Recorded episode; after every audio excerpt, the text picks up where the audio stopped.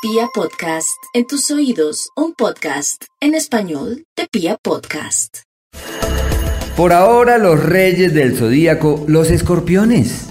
El ciclo del éxito, del reconocimiento, de la prosperidad, sus iniciativas y sus acciones encuentran un camino fiable.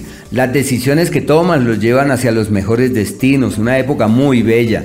No deben escatimar esfuerzos, más bien deben disponerse con el mejor de los ánimos a sabiendas que lo que hacen funciona, que aquello en lo que enfatizan, eso evoluciona hacia un muy, muy buen destino. Frutos y buenos resultados de su quehacer profesional. En el plano sentimental puede haber interferencia de terceras personas como cuando se aparece alguien más y uno dice, bueno, ¿y al fin en qué quedamos nosotros? Tú y yo, al fin, ¿hacia dónde vamos? ¿Qué debemos hacer con nuestra existencia?